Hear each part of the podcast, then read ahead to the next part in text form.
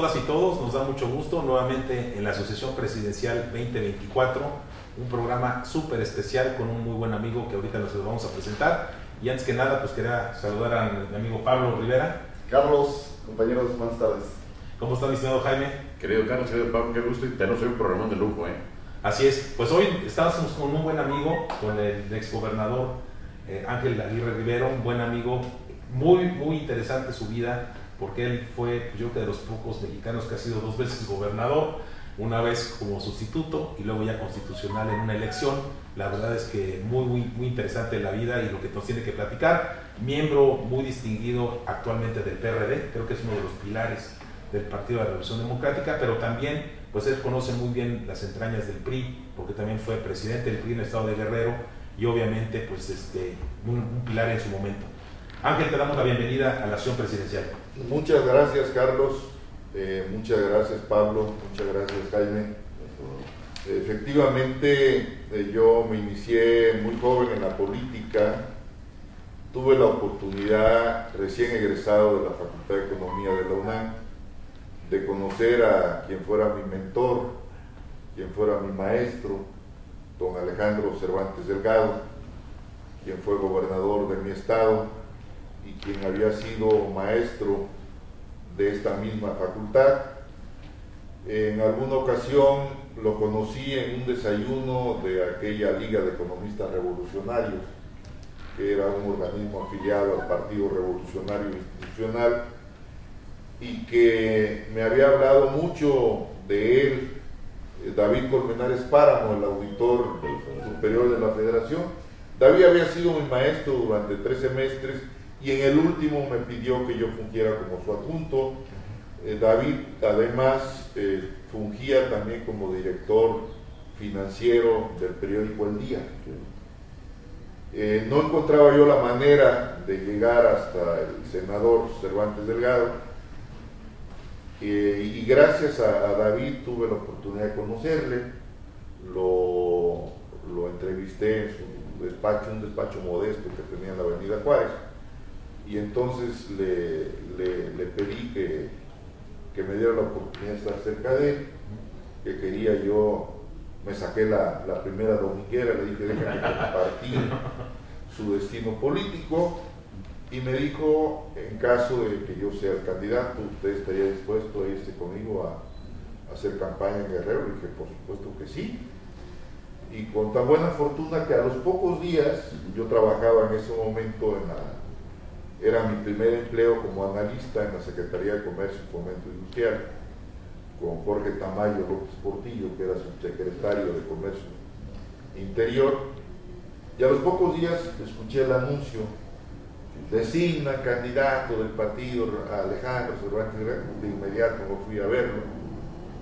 Y con tan buena fortuna que venía llegando con Porfirio Camarena, que era el dirigente estatal del PRI, y efectivamente me invitó a que yo me fuera a colaborar primero su campaña, terminó su campaña, ganó de manera muy amplia don Alejandro, que era un hombre con una gran formación académica y con una gran experiencia también en la administración pública, y me hizo tres ofrecimientos, fue muy generoso conmigo, me dijo, ¿quieres ser director de transportes?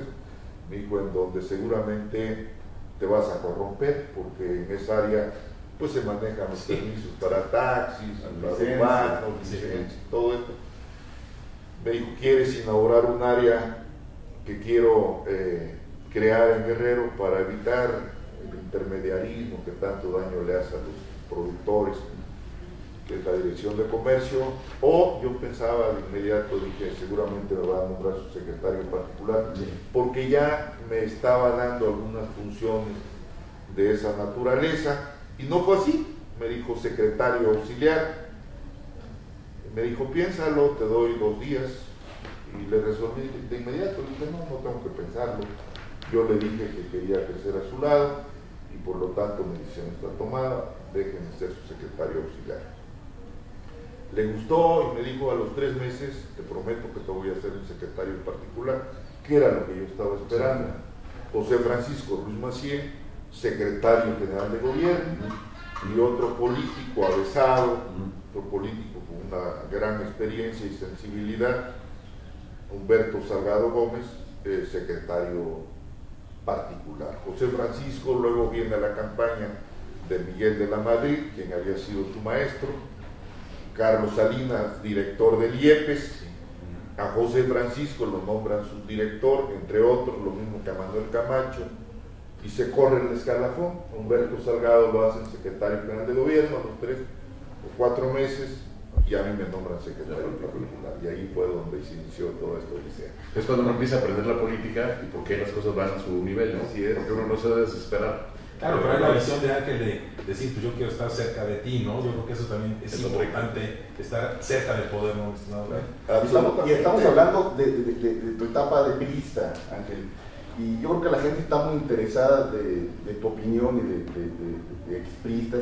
¿Tú cómo ves el PRI de Alito en estos momentos? Un poco viendo Mira. la analogía con el PRD, que se ha venido haciendo chiquito. ¿Y, y por a qué través saliste de los años. PRI, no? ¿Por- por- Ah. por qué? A ver, mira, Pablo, Sí, fíjate. sí. La verdad es que yo eh, vengo de una, de una escuela totalmente antiperista. Acuérdate que en la Facultad de Economía llevas siete tomos del Capital, ¿no? Y obviamente este, yo lo debo de confesar. Yo este, era anti-PRI 100%. Alguna vez un amigo me, me dijo cuando yo le estaba haciendo una severa crítica al PRI, en lugar de que lo critiques, mejor métete al PRI para que lo cambies desde dentro, ¿no?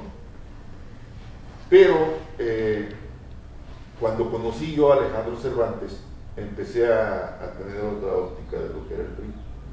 A lo mejor me encontré a la persona indicada, porque yo pude darme cuenta que en el PRI ¿no? también había gente de mucha avanzada. Sí, Y te podría decir que gente hasta de izquierda, en aquellos años. sí, claro.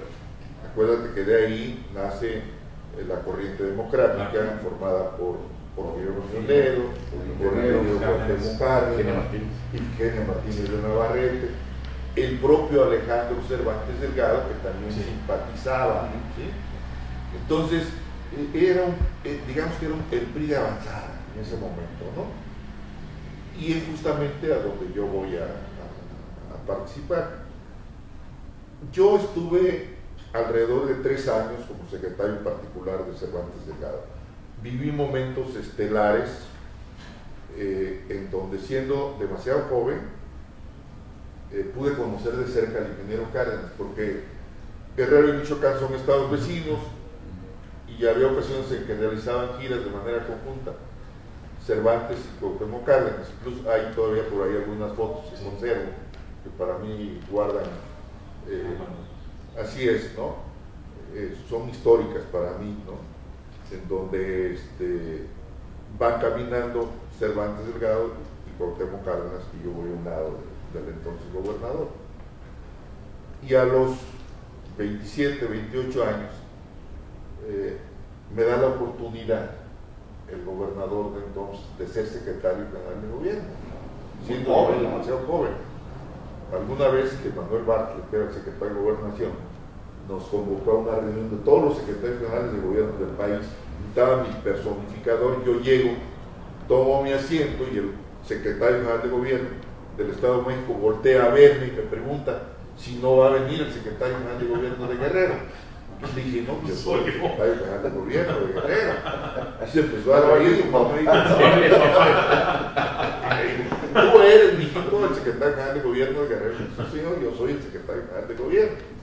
Entonces, eh, yo eh, eh, en ese momento aspiro a ser el dirigente del PRI en, mi estado y de ahí primero logro ser diputado federal para romper con una, un viejo esquema, con una vieja práctica en donde a la costa chica de donde yo soy originario, que es un pueblo formado por indios, negros y mestizos, yo creo que es una de las regiones donde hay una mayor presencia Es de afro- de afrodescendientes. ¿verdad? Ometepec. Ometepec. Ometepec está muy cerca de un lugar que se llama Coajinicuilapa, que fue el asiento de los negros y marrones, los negros y marrones que salían huyendo de los grandes hacendados porque se rebelaban en aquellos años. No es fortuito que se hayan asentado en estas tierras porque tiene características muy similares al África, ¿no? Alguna vez. Oye, perdón, Ángel, nos tenemos que ir a un corte este, de este primer bloque. Perdón que te interrumpamos No, así muy regresamos. Y Pero regresamos muy interesante la plática. Sí. para, y para que nos contes qué piensas del PRI del Toro. ¿Cómo no? Ahorita te digo, y el PRI, el INTO y todo. Eh. Regresamos.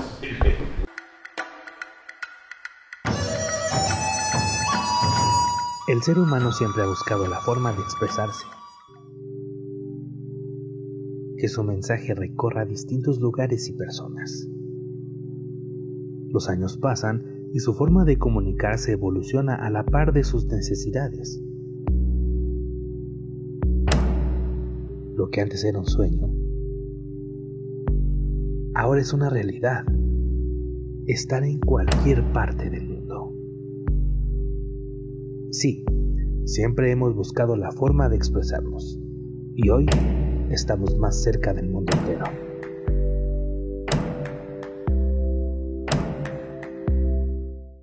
Amigos, regresamos con esta eh, muy interesante plática con Ángel Aguirre, el gobernador de Guerrero, política de mucha experiencia. Eh, nos estás platicando de, de tus Ah, como de- político de- de- dentro del de- PRI. Sí, entonces te digo, yo rompo eh, con, eh, con, una, con un esquema eh, que le hacía mucho daño a la política, porque mandaban candidatos a diputados federales que no eran originarios de la región, ¿no? Incluso a veces ni siquiera eran originarios del estado de Guerrero, ¿no? Sí, sí, ese era en las listas allá Sí, no era de Guerrero. un día nos mandaron un líder telefonista, ¿no? otro día nos mandaron un señor de Campeche, y obviamente pues, nunca regresaban, ¿no? Claro. ¿Cuál Algo era? así como, este, como dijo un candidato, dice, voten por mí, nunca me vuelven a ver. ¿no? Entonces, yo fui eh, el primer candidato que llegó oriundo de Costa Chica. Y obviamente la gente, está mal que lo diga porque va a parecer vitupero, pero la gente se volcó porque eh, la, la frase, la frase que acuñé era eh, un costachiquense para Costa Chica. Entonces la gente se sentía identificada y todo Sí. y gané muy bien, ¿no? Vengo como diputado federal en la 55 legislatura y Eliseo Buen Figueroa siendo gobernador del estado me invita a ser dirigente del PRI y asumo la dirigencia ya en las postrimerías, ya casi al final de la Diputación Federal y eh, eso me dio la oportunidad de recorrer todo, todo el estado de Guerrero, todo el territorio de- del estado de Guerrero, municipio por municipio. Eh, lamentablemente se presentan los hechos de Aguas Blancas y a partir de ahí eh, se nombra un gobierno interino. La verdad, eh, yo sí tenía considerado, porque pues, sería una mentira no decirles que mi proyecto era ser gobernador de mi estado, ¿no? Claro. Eh, pero no pensé que se me adelantaran los tiempos. Eh, yo me encontraba eh, en ese momento en una gira cuando me comunican que el secretario de Gobernación, en ese momento el liceo Emilio Chauvet, quería hablar conmigo, me cita acá en la Ciudad de México, vengo aquí a la Secretaría de Gobernación y eh, me da a conocer la noticia de que el Congreso del Estado había decidido nombrar un gobernador interino. Y la verdad es que yo en el trayecto fui imaginando varios escenarios de qué podía pasar en mi estado. ¿Conocías a Ernesto Cedillo bien? Lo, relación. lo- lo había visto en dos o tres ocasiones porque desde la Cámara de Diputados eh, había ido él a comparecer, pero no había un trato cercano, no de ninguna manera. Y, y bueno, pues también el hecho de ser economista los dos, aunque él era egresado del, del Politécnico Nacional, pero no más, ¿no? Eh, eh, en ese momento, Emilio, quien siempre he dicho que él le ha tocado o me ha tocado a mí vivir momentos estelares en mi vida, porque Una fue cuando se me designa gobernador interino por parte del Congreso y la otra cuando me designan presidente de la Comisión de Presupuesto y Cuenta Pública en la 59 legislatura también le toca a Emilio, ¿no? Entonces, él me, me da la noticia y en ese mismo momento me comunica con el presidente Cedillo, quien me anuncia que a la siguiente semana irá a, Chilpancingo a firmar el convenio único de desarrollo, en ese tiempo el CUT, y me traslado a Guerrero ya la noticia había corrido como reguero de pólvora. Y recuerdo que, por cierto, una de las personas que me esperaba en la casa de ustedes en Chilpancingo era ni más ni menos que el gobernador que acaba de concluir su mandato, el deseado Héctor Azudillo. Entonces le pedí a Héctor que me ayudara a dar algunas pinceladas para mi discurso del siguiente día, porque el siguiente día a las 11 de la mañana era el evento. Y lo encontré ahí con David Guzmán, que tú lo conoces. Sí. Cuando concluyó, o cuando concluimos eh, mi discurso, invité a Héctor a que se preparara para que fuera el alcalde de Chilpancingo. Entonces eso nos vinculó mucho al exgobernador Astudillo y a un servidor, porque durante tres años él fue el alcalde de la capital y yo fui el gobernador Claro. del estado. Pero Trabajando en hicimos conjunto muchas muy bien. juntas. Sí. Hicimos el Congreso del Estado, Sí. que hoy eh, son de las instalaciones más modernas que se tienen. Hicimos eh, el cuartel de policía en Chilpancingo, eh, obviamente la, la Comisión de Derechos Humanos, que no existía, construimos el edificio, el Museo de Niños, la Avispa, construimos también Hospitales este año, ¿no? hospitales, la Plaza de Toros, Sí. que se nos estaba moviendo en un evento y había habido una tragedia días antes en mi tierra natal, en Metepec, porque se vino abajo, se desplomó. La plaza, era una plaza de toros portátil, estaba totalmente llena, pletórica, y me pidieron que yo asistiera. Era mi primer evento en mi tierra. Después de muchos años, solamente eh, en la historia de Guerrero hemos sido dos gobernadores oriundos de Metepec. Un general que se llamaba Raúl Caballero Aburto y, y Ángel Aguirre, ¿no? Aunque haya un verso que hizo Metepec, tierra hermosa, tierra de gobernadores, como lo fue Caballero y que viva para siempre Ángel Aguirre. Muy bueno. Un verso de allá, ¿no? Eso. Y fui y yo, la verdad, no estaba muy seguro de ir. No sé, El feeling. sí, pero me insistieron mucho. Y dije, pues voy a ir. Porque además le entregué unos caballos a un grupo de amazonas de ahí de la costa y de, y de Chilpancingo. Estas muchachas que participan, ¿no? Los- Las escaramuzas. las escaramuzas. Entonces fui y pedí que me reservaran en la parte más alta de ahí de la, de la plaza hasta de todos amables, ¿no? Y llegué, apenas me estaba acomodando cuando veo frente a mí cómo se empieza a desplomar la plaza, como si fuera un dominó así. Obviamente el instinto, ¿no? De conservación me, me dice en ese momento, pues aviéntate, ¿no? Yo a punto de lanzarme, ¿no? ya no me dio tiempo en ese momento. Sí. desploma también y caigo y entre fierros y todo eso, ¿no? Fue una tragedia que me dejó marcado, ¿no? Para siempre y lo que hice fue montar en ese momento un operativo aéreo para que aquellos eh, heridos de mayor gravedad los sacáramos con, en, en helicópteros al puerto de Acapulco. Y eso, después en Chilpancingo, eh, que también era una plaza, eh, no era una plaza de esas Portátiles. que se arman portátiles, pero sí era una plaza ya muy vieja. Y me toca vivirla con el, eh, con el alcalde Astudillo, que se estaba moviendo también, ¿no? Y entonces me dice el alcalde, oye gobernador, hay que construir una plaza nueva Sí. para Chilpancingo. Y yo venía amargado por la tragedia de mi pueblo. y me, me faltaban, no sé, ocho meses para que concluyera mi mandato o algo así. Digo, es que ya no va a dar tiempo. Me dijo, es que yo encontré un método en donde se pueden agilizar mucho los trabajos para que se concluya. Dije, ¿me lo garantiza? Sí, se lo garantizo, gobernador. Pues vamos a hacerlo. Y lo hicimos antes de que concluyera mi mandato, estaba terminada la plaza de Porque terminaban el mandato de los dos, ¿no? Sí, terminamos lo de los dos.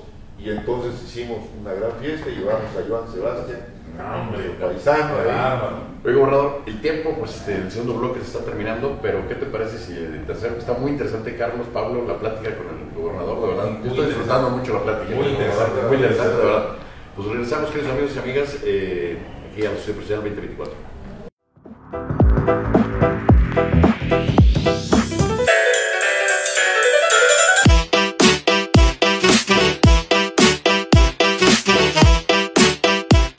Hola, ¿qué tal? ¿Cómo están? Soy Jaime Gutiérrez Hola, ¿cómo están? Soy Carlos Sandoval, y los esperamos todos los lunes a las 6 de la tarde en la sobremesa de los diálogos por México desde casa. por Telered Digital. Ahí nos vemos.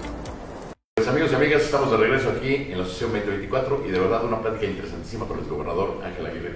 Ángel, es de verdad un gusto tenerte aquí y pues platicamos del PRI. Sí, mira, ¿En qué momento? Ah, bueno, yo, yo rompo con el PRI la- siendo senador de la República. Porque se me engañó. Si se me hubiera hablado con la verdad, lo hubiera asumido.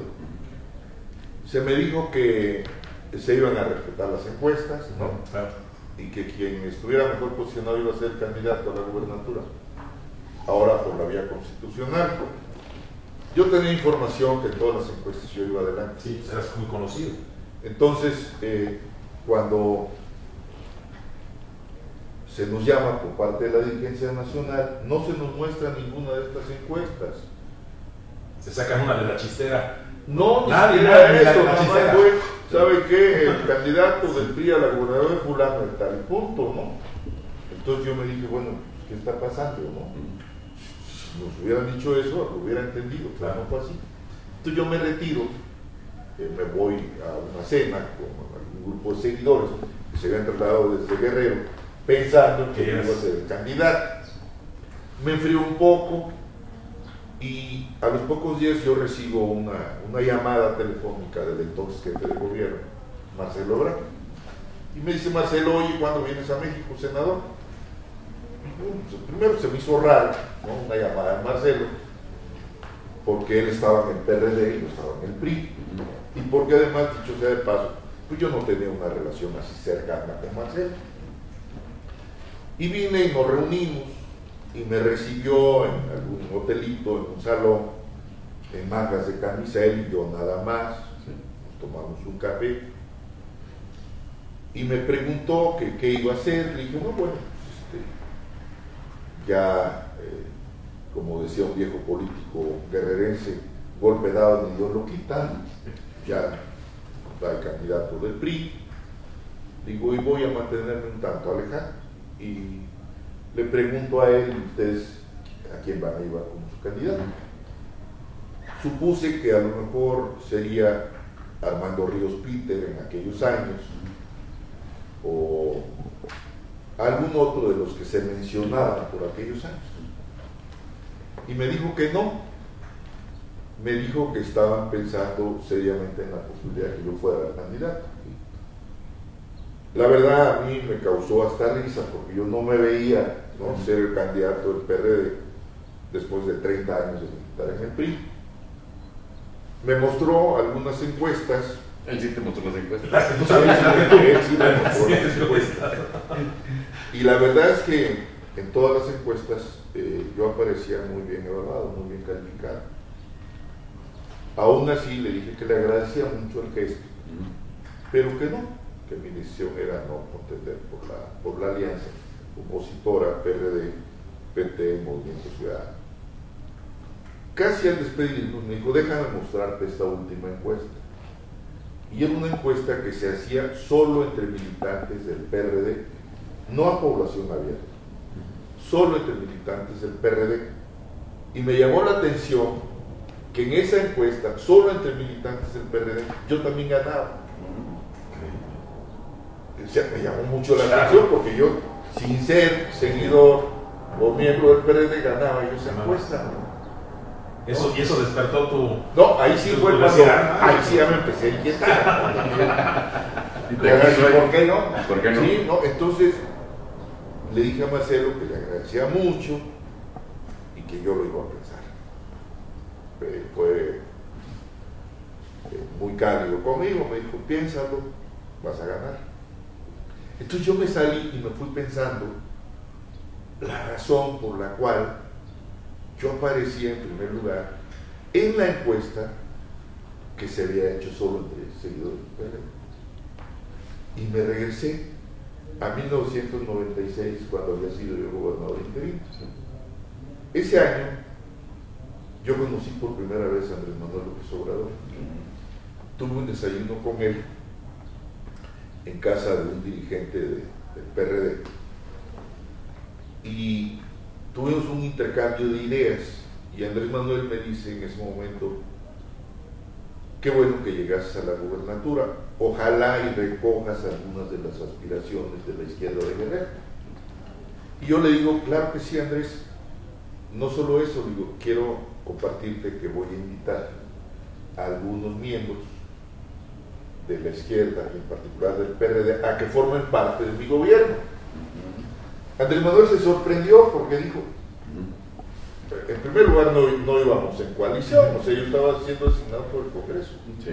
Yo no tenía ninguna obligación política ni jurídica de, de. O sea, lo hice porque estaba convencido de que era importante, por el momento que estábamos viviendo, por esa coyuntura política, De de plural. Hacer un Unidad. plural, ¿no? Unidad. Sí, y de buscar la unidad.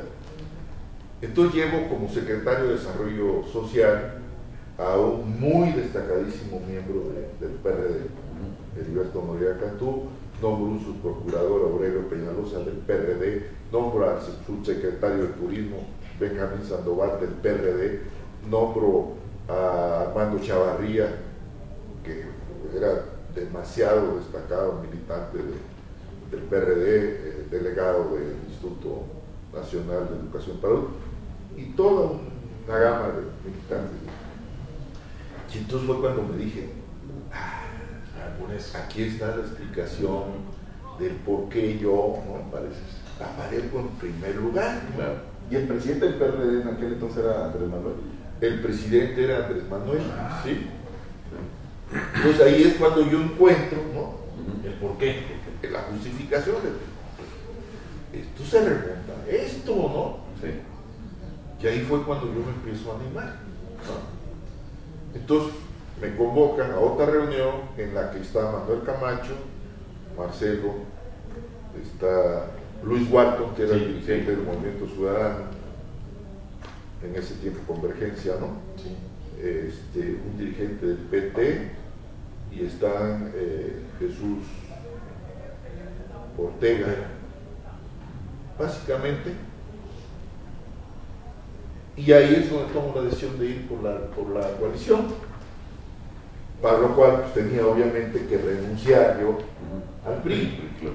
lo cual no me era fácil. Claro. O sea, para mí eh, fue un proceso. ¿Quién era el dirigente del PRI en aquel entonces? Beatriz Paredes era la dirigente, ¿no? Pero era condición sine qua non renunciar al PRI para que Sí, fuera claro, la de la alianza, Sí, ¿no? claro. la coalición. Tomo la decisión de renunciar, pero al mismo tiempo les digo a ellos, vamos a hacerlo en un hotel en Acapulco. En un salón voy a renunciar. Y en otro salón nos pasamos, ¿no? Caminando, y en otro salón me van, a estar- me van a tomar la protesta como candidato a la coalición. No. Por aquello de no te entuman, ¿no? Sí. No, y eso de que de repente te prometen una cosa y Sí, se cumple. se acabó. Ah, Ya me dos veces. No, en la loma. Sí. Y así se hizo, me tomaron la protesta. Afortunadamente el pueblo de Guerrero, está mal que lo diga, pero se volcó en mi elección. Ganamos. Sí, él fue una paliza. No, no, Ah, bueno, déjame decirte esto. Ha sido la votación más alta en toda la historia de Guerrero. Hasta hoy, hasta este día, nadie la ha podido superar. ¿Quién era tu contrincante? ¿Quién era el del PRI? Manuel Añorbe, que es mi primo, cualquiera, es quiero muy buen, sí. es buen periodista. Manuel se formó en buena medida a mi lado. Claro. Manuel fue mi secretario de Finanzas, cuando fui gobernador la primera vez. Fue mi director del organismo público de agua en Acapulco. Sí, Capán. Lo ayudé para ser presidente municipal de Acapulco. Yo lo hice, presidente municipal de Acapulco. Vamos. Manuel, cuando llegó a la Ciudad de México, vivió en el departamento que yo rentaba.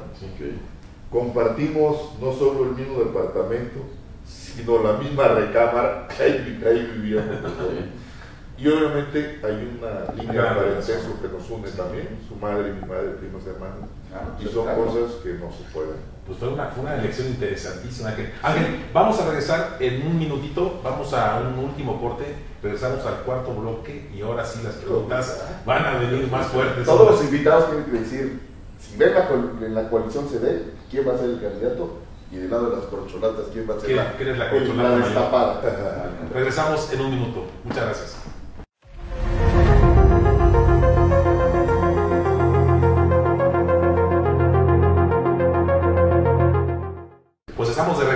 Una plática realmente muy interesante con el exgobernador Ángel Aguirre, buen amigo, un expriista, un líder del PRD y ahora sí vienen las preguntas fuertes. ¿eh?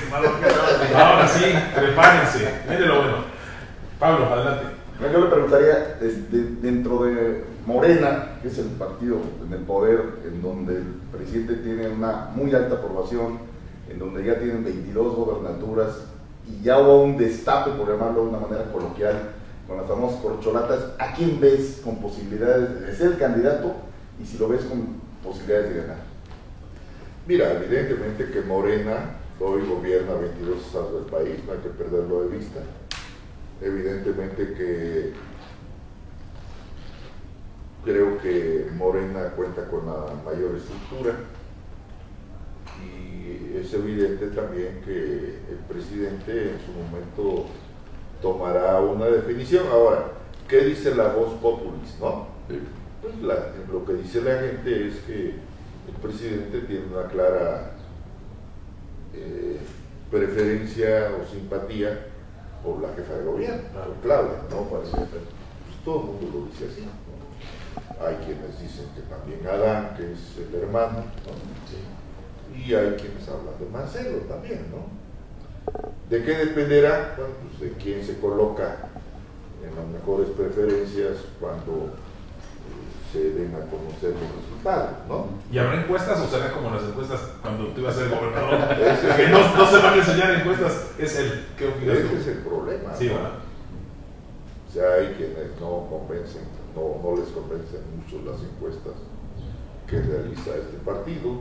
Como Monreal.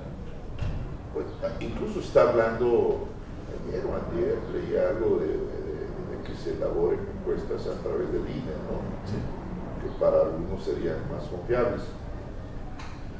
Por lo tanto, este, se pueden venir cosas muy interesantes, ¿no? Claro. En función de, de- de las decisiones que se tomen en cuanto a, a quiénes serán la o, o el candidato de Morena. Y por otra parte, pues la contraparte que será los partidos que irán en una alianza o en una mega alianza, porque también esto no está decidido hasta el día de hoy.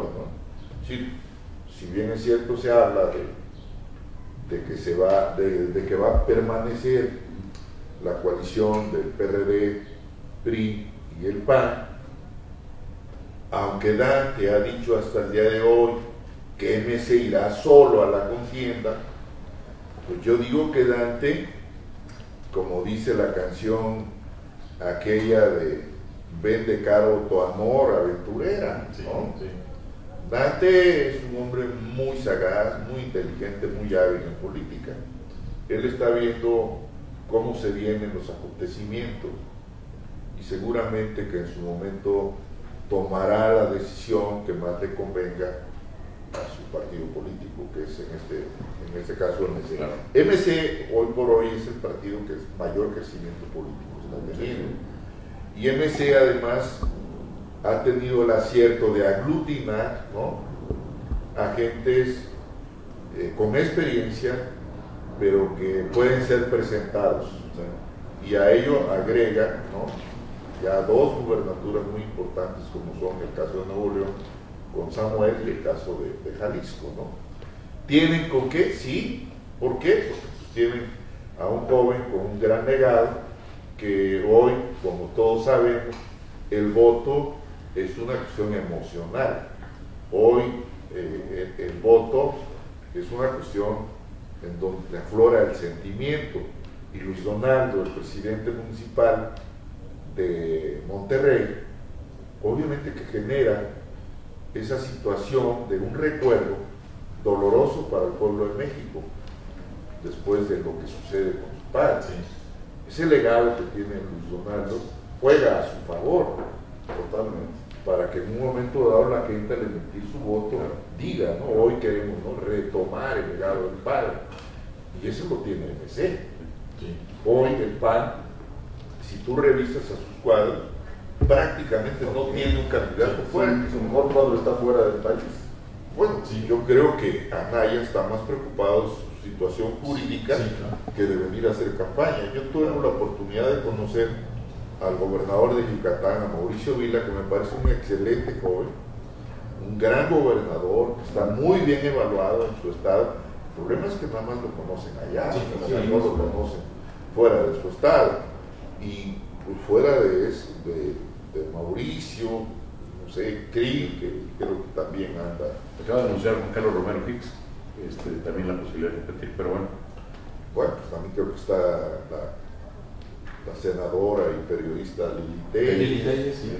No sé, Sí, puede ser, no. Oye, gobernador, y la semana y el pasada. PRD está peor, Sí, no tiene con quién, y en el PRI no veo más que a Enrique de la Madrid, ¿no? Eso te iba a Totalmente de preguntar. Mira, ¿quién está en el PRI? Alfredo del Mazo está más preocupado por tratar de que su estado lo conserve sí, Y está más preocupado de ver cómo termina Sí. y de ver cómo se blinda. ¿eh? Sí. Ojalá, no, ojalá y no acabe de embajador. Bueno, pues, pues, pues, acabaría de marcador siempre que sea una el elección de, de brazos caídos, Claro, ¿no? claro. Que no creo que vaya a ser el caso. Yo no creo, ¿no? Porque además la fuerza del Estado de México es una fuerza política muy importante Muy que va más allá de Alfredo del Mazo. Es el No lo laboratorio permitirían. para la elección presidencial, ¿no? Y le fue, y le fue bien el año pasado. Sí, Bueno, sí, le fue muy bien. Eh, Yo creo que eso no lo permitiría. Entonces, eh, yo creo que a él descártalo por esas circunstancias. Bueno, a Alito, pues, ¿para qué les digo? No, Pues pues, ya. eh, es una burla, yo creo que lo que está pasando ahí. ¿no? Mira, yo a Alito lo conocí eh, porque fue diputado federal conmigo y luego fue senador, ¿no? Entonces, lo que hoy sucede en el PRI nunca había sucedido. ¿no? en toda la historia del PRI. Sí, Nunca. Es muy triste y muy lamentable lo que hoy está sucediendo en el PRI, ¿no? Y creo que eh, los priistas están conscientes de ello y seguramente que, que ya están actuando y van a actuar más, ¿no? El PRD está peor, no tiene candidato. No tiene. Entonces, si te pones a, a hacer esta, este examen de los diferentes partidos, solo te quedas con MC que tiene a Luis Donaldo, Sí. porque el de Jalisco tampoco tiene posibilidades. Y ahora trae una confrontación con la universidad, que es un gravísimo error también, ¿no? Eh, otra vez revisamos el PAN, no tiene con quién. ¿eh? El PRI, a mí en lo particular, en el desayuno que tuvo con nosotros el foro de exgobernadores plurales, a mí me causó una gran impresión Enrique de la Madrid. Está creciendo la. Es un cuate joven, con, con propuestas, ideas muy frescas. Sí.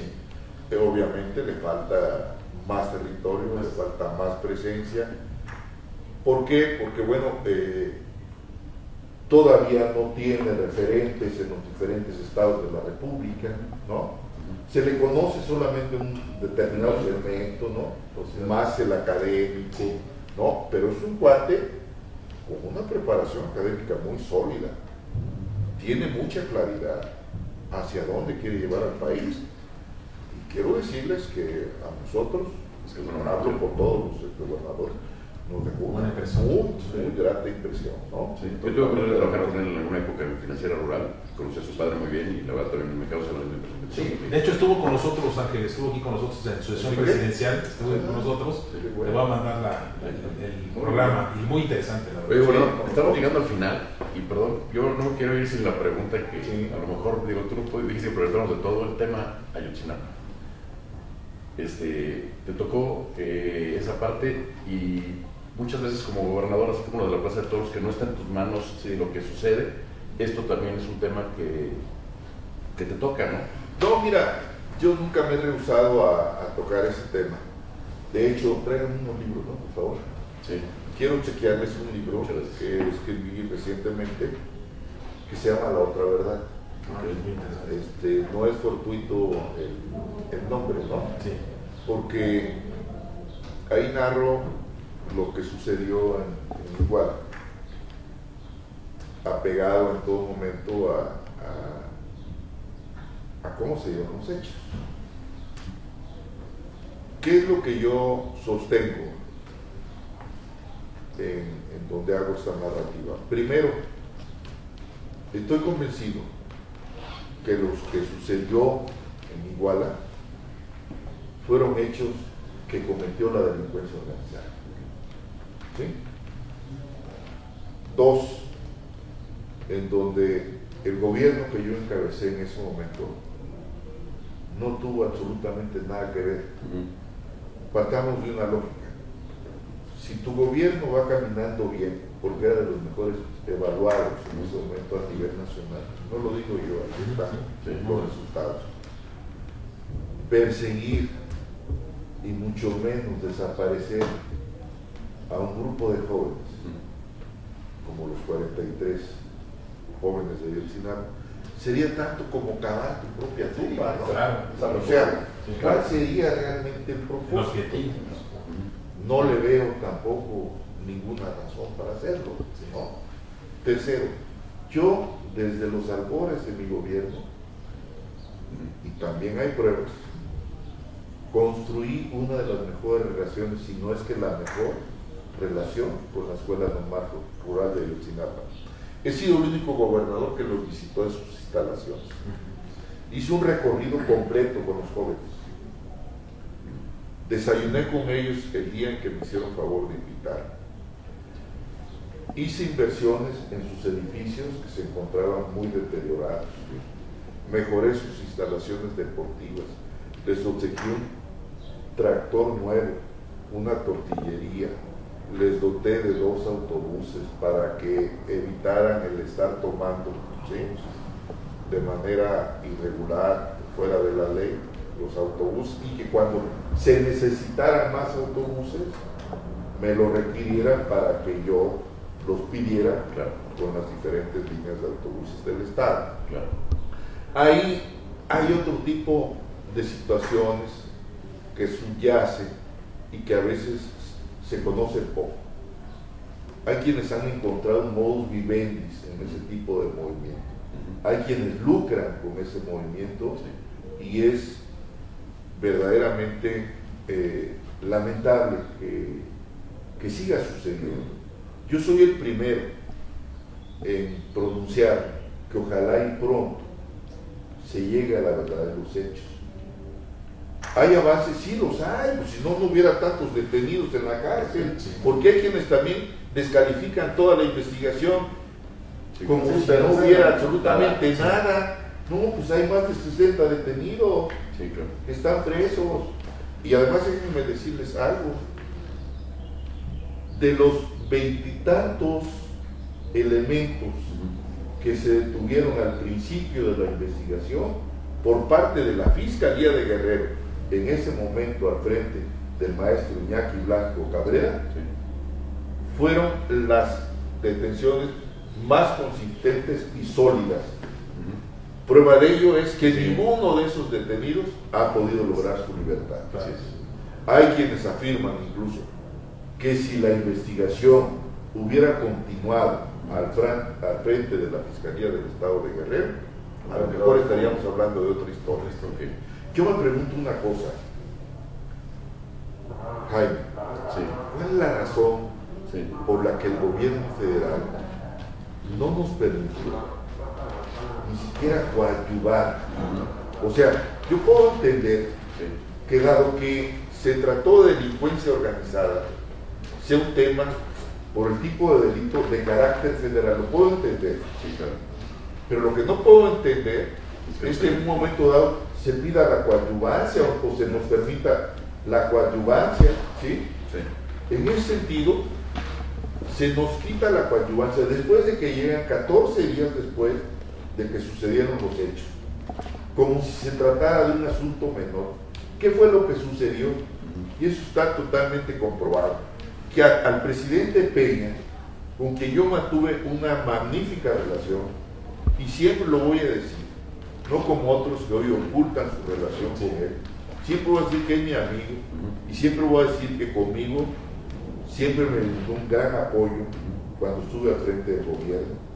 Fueron a- algunos de esos colaboradores que tanto daño le hicieron, quienes le recomendaron, no se meta en Guerrero, señor presidente, ese es un asunto de carácter local, nunca lo dimensionaron. No, hombre, se tardaron 48 horas en reaccionar. Más, mucho más. Pensaron, si el gobernador sale, con eso se van a caer voces, con eso se acabó el problema. Sí, claro. cuando nunca se dieron cuenta que el problema les iba a crecer y que iba a tomar dimensiones incluso de carácter Sí, internacional. claro. claro. Entonces, yo sigo manteniéndome en mi misma postura. Yo he acudido a la Fiscalía General de la República en tres ocasiones. Y desde que presenté mi licencia para separarme del cargo, lo dije también con una meridiana claridad. No me voy del país, ni me voy de Guerrero, para ponerme a disposición de las autoridades que me convoquen y así lo consideren pertinente. Claro. Dos, renuncio al PRD por su falta de, sol- de Solidaridad. De solidaridad y por haberme enjuiciado por anticipado. Carlos Navarrete, en ese momento dirigente nacional, coludido con las autoridades federales, me enjuició por adelantado. Cuando yo esperaba de ese partido, en ese momento, por lo menos darme el beneficio de la duda y nunca lo recibí. Y tercero, lo dije también con una gran claridad, porque a muchos de los que fueron señalados por parte del gobierno federal, hasta el día de hoy, no han sido. Ni siquiera citados. Ni siquiera. citados. Claro. O sea, ¿por qué no se nos trata con el mismo rasero? Claro. Es una de las preguntas que yo me sigo formulando. Aquí está en este libro, Sí. la otra verdad, que se los obsequio donde encontrará en el primer capítulo. Cuál es nuestra versión de los hechos, recogido por el entonces fiscal general de la- del Estado, maestro Iñaki Blanco, y un servidor, lo que vivimos. Es falso cuando se quiere dar la impresión de que hubo omisión por parte de mi gobierno. Nosotros rescatamos a más de 68 jóvenes que bien pudieron haber corrido la misma suerte que los 43 que hasta el día de hoy se encuentran desaparecidos. Claro. Claro. Lo primero que hice siendo gobernador en ese momento fue instruir al fiscal, al secretario general de gobierno, doctor Jesús Martínez Garnelo, Sí. al secretario de salud, al doctor Lázaro Mazón, a la secretaria de educación, a la maestra Silvia, y le pedí al presidente de la Comisión Local de Derechos Humanos que se trasladara a la ciudad de Iguala para atender la situación que se estaba viviendo. Le pedí al comandante de la región militar en ese momento Sí. que nos apoyara con el ejército también para atender la situación. ¿Y sabes qué fue lo que sucedió?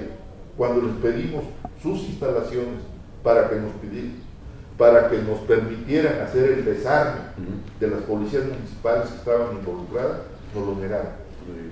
No nos quisieron facilitar las instalaciones.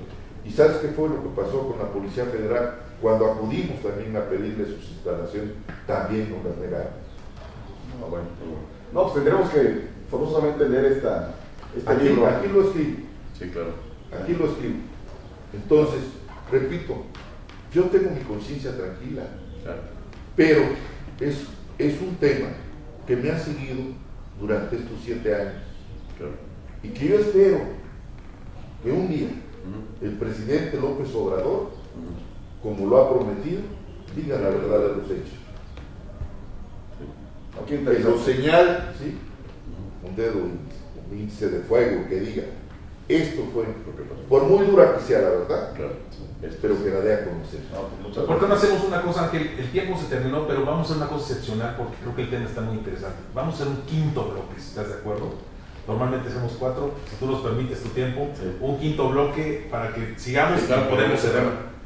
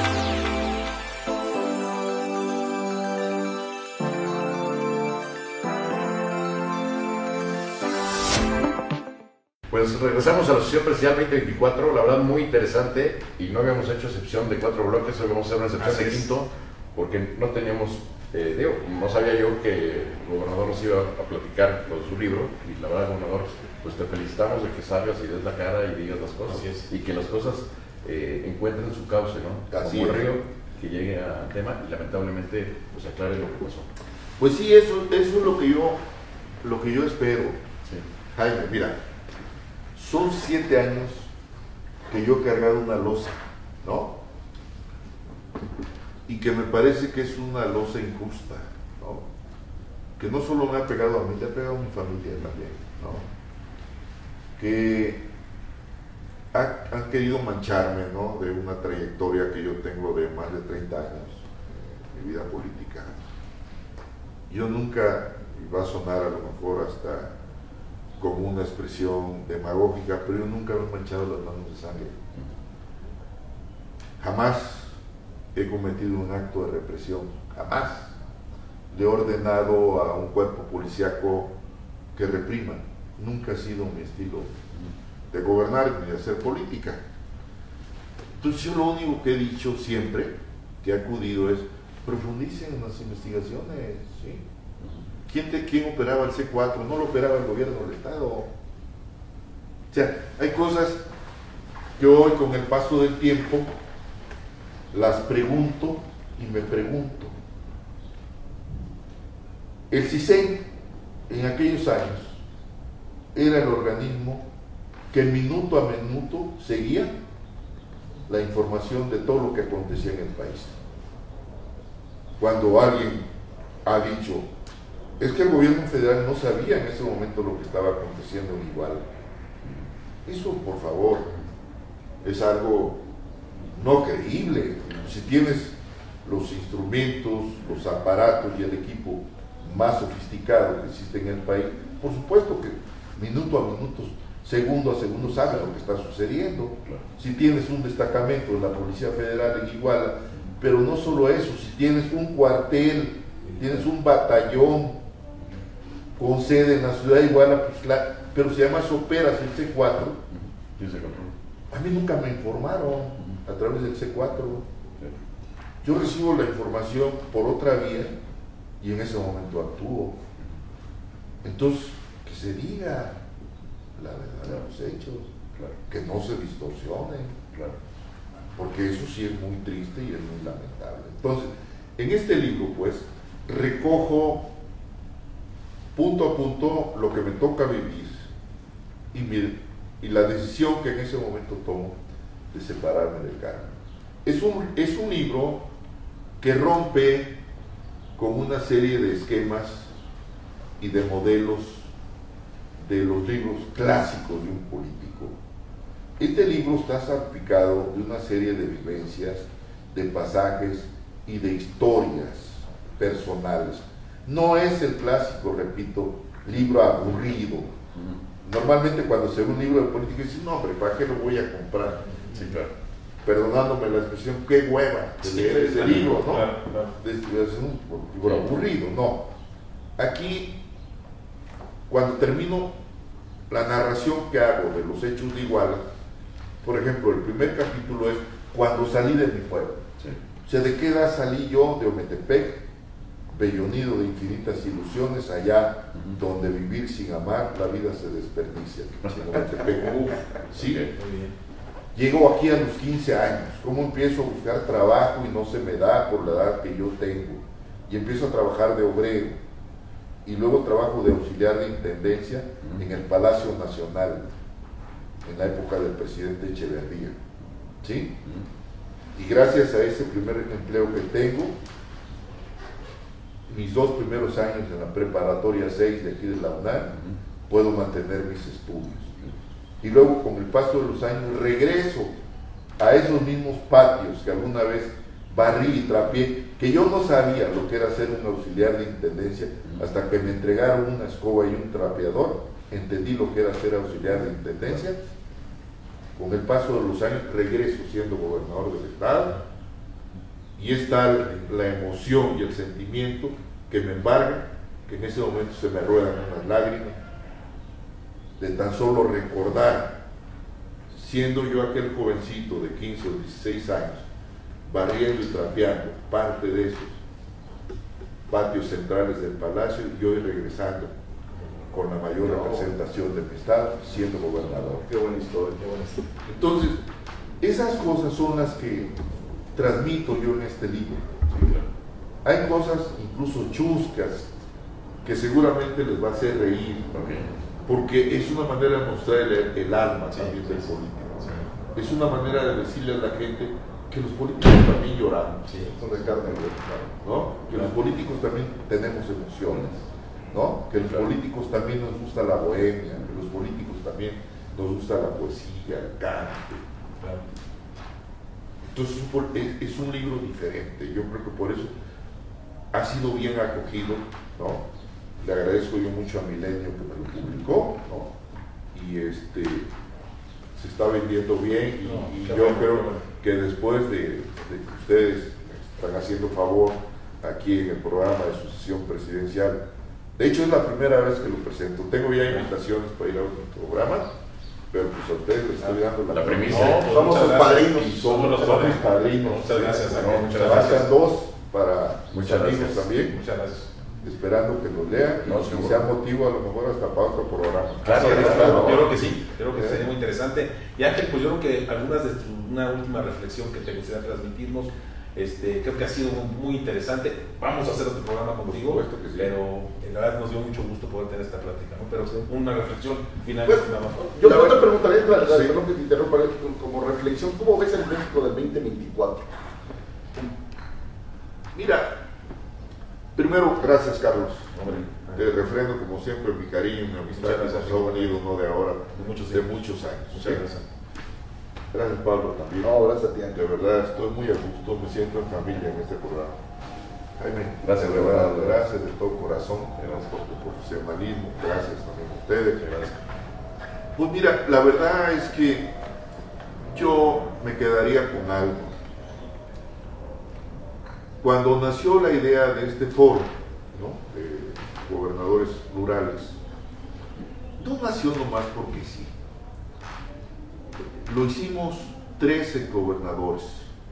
Mi amigo Héctor Astudillo, de Guerrero, y mi amigo el gobernador de Tabasco, Arturo Núñez, que es un erudito, es una biblioteca en tanto, ¿no? Porque nos dijimos los tres, ¿qué tipo de país queremos para el 24? ¿Hacia dónde queremos ¿no?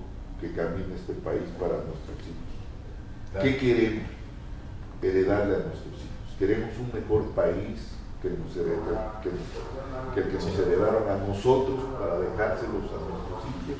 a nuestros nietos cómo vamos a construir ese país. Entonces llegamos a una conclusión. Primero hay que construirlo. Sí. ¿Cómo? Con un proyecto. ¿Qué sigue después? Un equipo, para que ese equipo pueda operar el proyecto. Y al final, ¿qué? Pues al final, ¿quién lo va a encabezar? Sea hombre o sea mujer. Entonces podemos ponernos de acuerdo, ¿no? Primero en el tipo de proyecto. ¿En dónde tenemos las coincidencias? En todo lo que tengamos, sí, lo ponemos por separado. En aquello en lo que no estemos de acuerdo, le damos tache. Eso no lo discutamos ahorita. Eso vamos a dejarlo a un lado. Pero todo lo en lo que sí, exacto. En lo que sí podamos caminar, eso le damos para adelante. Entonces, eso nos va a permitir hacer el proyecto. El equipo, ¿quiénes? Viejos, jóvenes, un entreveramiento generacional, académicos, políticos, intelectuales, maestros, periodistas, liderazgos, todos convergiendo en un solo proyecto. ¿sí? Y al final, ahí viene la cereza del pastel. ¿Quién es quien lo va a encabezar? ¿Qué hombre o qué mujer lo va a encabezar en este país? Pero mientras tanto, no nos vamos a ocupar en este momento en quién es la o el candidato. Mejor trabajemos en otro proyecto para que cuando se vengan los tiempos le digamos al candidato o a la candidata, aquí está el proyecto que tú vas a encabezar. Pero no, sabes que no vas sola, no nomás vas con el proyecto, ya tienes el equipo y lo tienes en todo el país. ¿Sabes cómo se llaman? Se llaman garantes. ¿Y sabes lo que son los garantes? Son los liderazgos que hay en cada una de las regiones. En toda la región. En toda la república. Tienes ya listos este equipo. No, maravilloso. Da, ah, da- da- das esperanza sus palabras, Ángel, porque el ambiente este, está Sí. político está triste, claro. sin de ilusión. pandemia. Pues, ¿no? Qué bueno que, que- que políticos experimentados estén trabajando en esto. Ya se nos acabó el tiempo. El desgraciadamente. quinto bloque. Carlos, Jaime. Pero eso nos va a dar tiempo para volver a invitar a claro, quedar del libro, claro. ¿eh? porque Claro. ya nos dejaste tarea. Sí. Ahora nos dejaste tarea. De verdad, muchas gracias, Ángel. Ha sido Un un placer. placer, estar contigo, de escucharte. Ay, muchas gracias. Y sobre todo, ver que hay esperanza Muchas gracias. en este país. Pablo. Perdón. Muchas gracias. Muchas gracias, Ángel. Espero que lo lean, ¿eh? No, claro, Sí, no, claro. seguro. Muchas gracias. Seguro. Amigos, Pásame una pluma, por favor. Muchas gracias. Este, nos vemos en la próxima emisión de la Asociación Presidencial 2024. Muy pronto.